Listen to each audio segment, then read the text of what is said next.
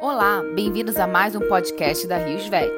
Neste episódio, daremos sequência ao tema que abordamos no episódio anterior, intervenções da dermatite atópica, com a professora Flávia Clare e professor Paulo Salzo.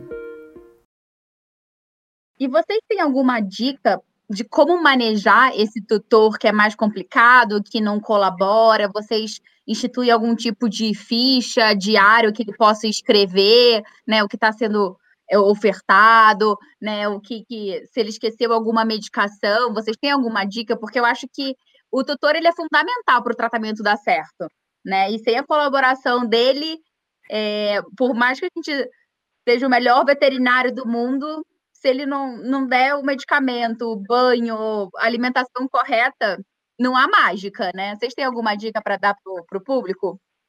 Quem responde primeiro? Você. A Flávia. Ô, Brana, se eu, eu que faço dieta, eu burlo eu mesma. tipo assim, vou preencher a ficha lá. Aí eu, eu falei, ih, não vou responder essa, essa, esse item aqui, não. Aí eu, ai, respondo, não respondo. É muito complicado, entendeu? Eu acho que a dica, né, que eu dou é aceitar, eu falar, eu, eu deixar o, o, tutor, né, meu amigo, bem íntimo, né? Tipo assim, olha só, eu burro a minha dieta. Então vamos ser sinceros, você seguiu a risca aqui, porque eu sou brincalhona. Você seguiu a risca aqui ou, ou, ou não? Daí no meio do caminho teve um deslize, né? Então esse é o primeiro fato. Agora, com certeza, eu não tenho, não sei se Paulinho tem. Eu não tenho uma ficha de controle alimentar. Não, eu tenho na minha ficha clínica a pergunta sobre alimentação, mas o dono não sai, né? O tutor não sai para casa com uma ficha para fazer o controle. Seria uma dica interessante aí, ó. A gente eu? poderia, né, né, Paulo? Já, né? Seria ótimo a gente ter, né, uma fichinha para controle e acompanhamento desses animais, não é? Diário, aí, ó. Gostei, gostei. Ué, na, na, nossa alimentação, quando você vai no nutricionista, né? Muitos pedem para fazer é, um diário alimentar, mesmo que seja com foto que facilita, não precisa ficar escrevendo. Assim, é, é, é nesse sentido, eu, eu, pergunto quando ele retorna quatro semanas, que os meus retornos são quatro e oito semanas, certo? Todos os meus cães que eu tenho suspeita de dermatite atópica, eu com, tento convencer a fazer a dieta de exclusão, né? Com suspeita, eu tenho que fazer, tentar fazer a dieta de exclusão. E, todos. E aí, depois de oito semanas, que eu vou avaliar. Quatro semanas e oito semanas. Na oitava semana que, né? Eu sei que pode até a décima semana, tá bom, gente? Mas eu geralmente com oito semanas eu faço o retorno. E aí eu pergunto: coçou? Não tá coçando? Como é que tá? E aí eu pergunto: e vem cá, ficou direitinho na dieta ou, né? É, escorregou. Aí, se o cara fala que escorregou, eu já sei que ele não vai fazer. Entendeu? Mas assim, eu não, não, não condeno, não, tá? Porque eu escorrego. eu ainda falo isso, eu escorrego. É muito difícil, gente. Não é uma coisa fácil ficar oito semanas comendo só aquilo. O, o cachorro pede, implora, né? Então, essa é a minha realidade. A expectativa seria outra. Paulo. Então, Brana, primeiro assim, a, um animal com alergia alimentar pura, exclusiva, é muito pouco. Tá? Então, uh, porém, pesquisar alergia alimentar é muito importante, porque a gente tem uma grande variedade de animais onde existe um mix. É o pólen, é o ácaro, é a sensibilidade à pulga, é a proteína. Então, essa, essa é a nossa realidade. Né? Só alergia alimentar eu vejo pouco. Tá? Mas, enfim, eu acho que o primeiro, para conquistar a adesão, é, é, eu acho que uma questão de orientação. Né? Eu recebo muitos clientes aí é, encaminhados por colegas, por muitas vezes por ex-alunos da região, principalmente do ABC, onde eu tenho uma clientela aí maior, muito ex-aluno. E o que eu vejo, eu conversando com o cliente, eu percebo que não foi explicado para ele de uma forma detalhada que a doença é para sempre. Ele faltou, faltou esse, esse pequeno detalhe. ah, então as pessoas questionam, mas eu vou dar esse remédio para sempre? Eu vou precisar fazer uma dieta como essa por quanto tempo? Esse produto para banho vai ser para sempre? A hidratação é para sempre? As pessoas não, não caiu a ficha de que a doença é crônica. É diferente, por exemplo, quando vai um cachorro no, no cardio e acha uma lesão na válvula e ele vai ter que tomar um benazepril. O cliente aceita melhor, fala, ah, é cardiopata, tem que tomar remédio para sempre, né? Quando o uhum. animal é atópico, você ah, tem que tomar um remédio para sempre. O quê? pele, pele, por que, que para pele tem que tratar para sempre? Você entendeu o paralelo? As pessoas, uhum. é uma doença cardíaca, quando é uma doença endócrina, um diabético, a adesão é maior, porque já se conhece isso na população humana. Né? Então, eu acho que a primeira coisa é orientar, explicar: olha, a doença é para sempre. Tem altos e baixos, né? Por sorte, para cães, a gente tem ferramentas hoje disponíveis menos agressivas, né? Vamos ver qual que se encaixa melhor para o perfil. Você viu a avaliação da Flávia, né? Pelo perfil do seu animal, agudo, crônico, o que a gente pode ter de benefício maior, né? Mas eu acho que é uma questão de explicar, explicar, né? Assim, é, de uma forma mais detalhada, né? Essa primeira consulta ela pode durar umas duas horas, não é, Flávia? Quantas vezes não dura duas horas, ele lá, né? Ainda mais a gente que fala pouco. eu acho que tem que conquistar a pessoa pela forma que você explica. Acho que a adesão vem do entendimento. Isso aí. É claro, eu faço como a Flávia também, eu avalio um pouco o grau de entendimento. Tem situações que explicar alergia alimentar, eu vejo que não tem muita conexão ali. Uhum. Não vai encaixar muito bem. A gente fala, mas enfim, eu não dou muita insistência, porque eu vejo que tem, tem criança na casa, tem vovozinho, tem empregada, tem. Eu falei, gente, essa dieta vai ser uma perda de tempo, perda de tempo e dinheiro. Isso aí. Eles vão voltar e vão mentir. A criança babou comida, a empregada, né, escondida. Cai no chão. O vovô guardou no bolso, enfim, é. né? Então, tem que avaliar a situação, mas acho que é muito importante explicar, né, com detalhe antes. É, acho que algumas algumas pessoas mais esclarecidas, elas vão compartilhar o problema e entendendo, acho que elas vão aderir melhor. Não, ótima, ótima posição. É, para a gente finalizar, vamos para a última pergunta e a gente vai falar um pouquinho sobre o futuro do tratamento da dermatite atópica canina. É, a gente sabe que existe uma similaridade entre a dermatite atópica em cães e humanos, e eu queria saber se é, tem algum medicamento que está sendo estudado em humanos é, que vocês acreditam que possa ser o futuro da veterinária, que a gente vai iniciar esses estudos também em cães, é, ou se já tem algum medicamento estudado que está sendo estudado em cães que vocês acreditam que tem grande potencial para o tratamento. Acho que começa é o Paulo agora. Paulo. Então, Brana, é, eu acho que o, o mundo dos, dos biológicos ele é o que vai eu tenho muito otimismo que ele vai ajudar bastante a gente, tá? Baseado no que a gente lê em medicina humana, né? Eu só espero que seja um mundo acessível, tá? e financeiramente. Mas, enfim, em medicina humana, a gente tem aí, né, é, medicamentos biológicos, anticorpos contra a IgE, anticorpos contra a interleucina 4, interleucina 13, contra estão, acho que não lançou ainda, interleucina 31, que a gente já tem veterinária, a gente foi pioneiro, né, nesse sentido, tá? E tem uma que me interessa muito, né, que, assim, é, é, avaliando, né, um pouco, estudando um pouco a patogenia da doença, tem uma que tem em medicina humana, me interessa muito, é a anti-TSLP, tá? TSLP é uma citocina produzida por células da epiderme em resposta a micro-organismos, né, em resposta à desbiose, em resposta a proteases de alguns alérgenos. E essa TSLP, ela induz uma proliferação de T-helper 2 e imunidade inata, quer dizer, ela potencializa a interleucina 4, a 13, a 31, e em medicina humana existe a anti-TSLP. Eu não sei se eles estão usando só em pessoas asmáticas, mas eu acho que também em pessoas atópicas, eu não tenho uma certeza absoluta. Tá? Mas são, são é, medicamentos espécie específicos.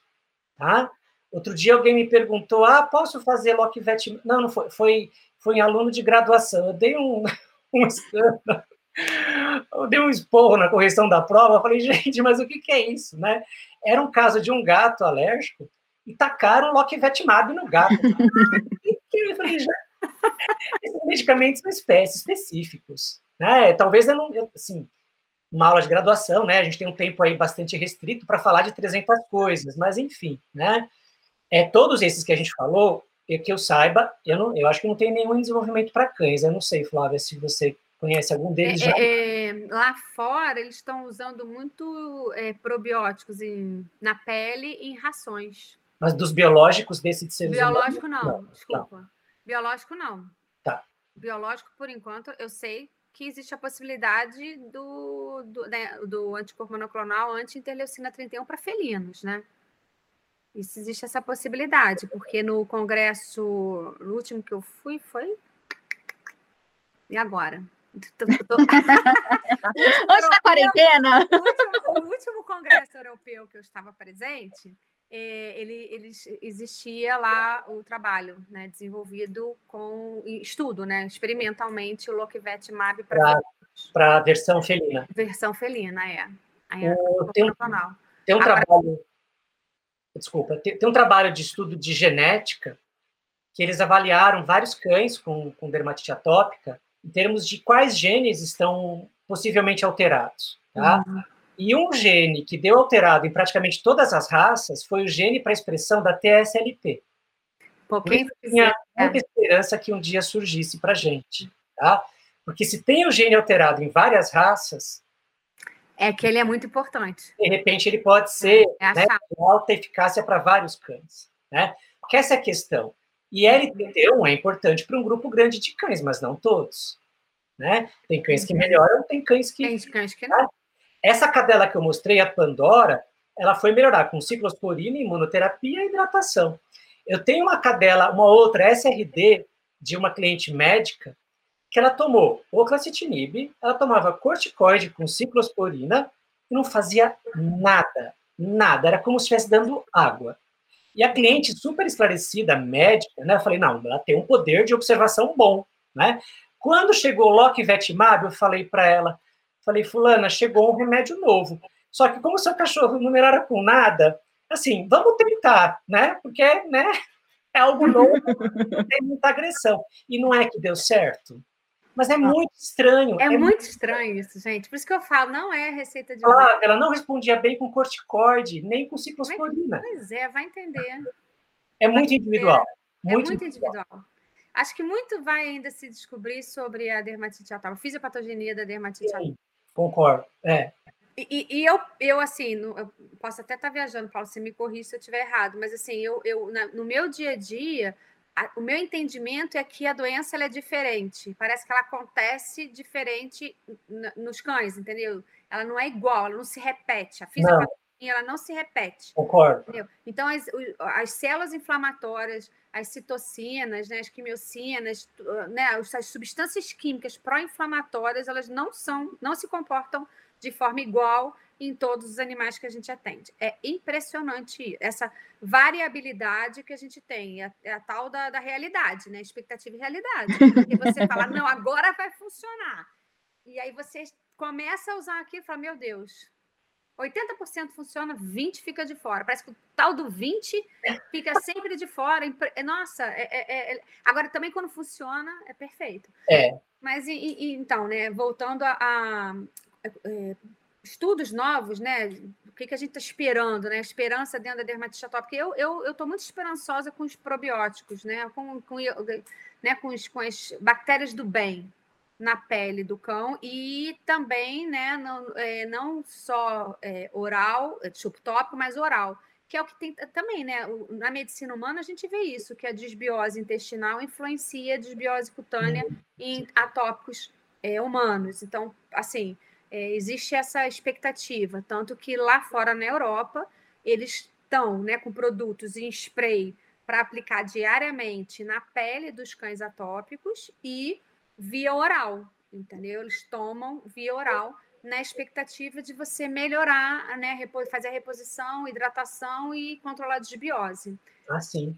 Então, eu acho que é, é um, é um futuro. É um é, futuro para controle da desbiose, eu já vi também produtos no exterior, eles têm peptídeos antimicrobianos. Antimicrobianos, os peptídeos antimicrobianos também. Legal. É. Em inglês, em lenços. Os peptídeos antimicrobianos, né, não sei se todo mundo está familiarizado, são as estruturas de defesa natural da pele. Né? Só que na dermatite atópica, eles têm menor expressão, uhum. por causa de algumas citocinas pró-inflamatórias. Né?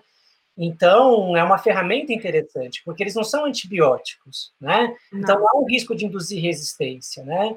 É bem interessante. É verdade. E, e parece que já, já tem no Brasil, né?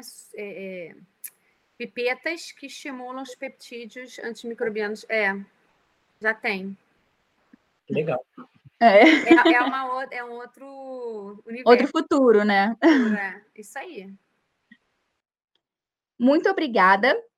É, eu queria agradecer muito pela, pela participação da professora Flávia, do professor Paulo.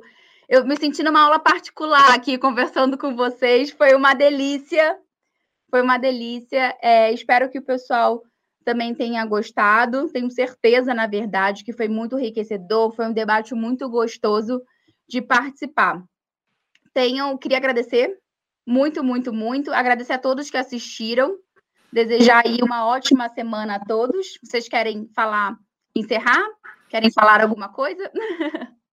Eu queria agradecer o convite, dizer que eu adorei, amei estar aqui com vocês dois. É muito bom. E eu ficaria até amanhã, né, Paulo? Nossa, é assunto, Flávia. Esse assunto, gente, é muito pouco tempo, a gente tem muito que conversar, enfim. Mas olha, foi, foi, foi muito gostoso. Muito obrigada, Brana. Eu sei que a gente falou rápido, mas assim, foi de coração, tá bom? Muito obrigada e boa noite. Um beijo para todos. Beijo para vocês. Gente, muito obrigada também. Obrigado, Flávia, pela, pela participação. Gostei muito de debater com você. Brana, obrigado pelo convite. Toda a equipe de suporte também, né, para que esse evento acontecesse. Né?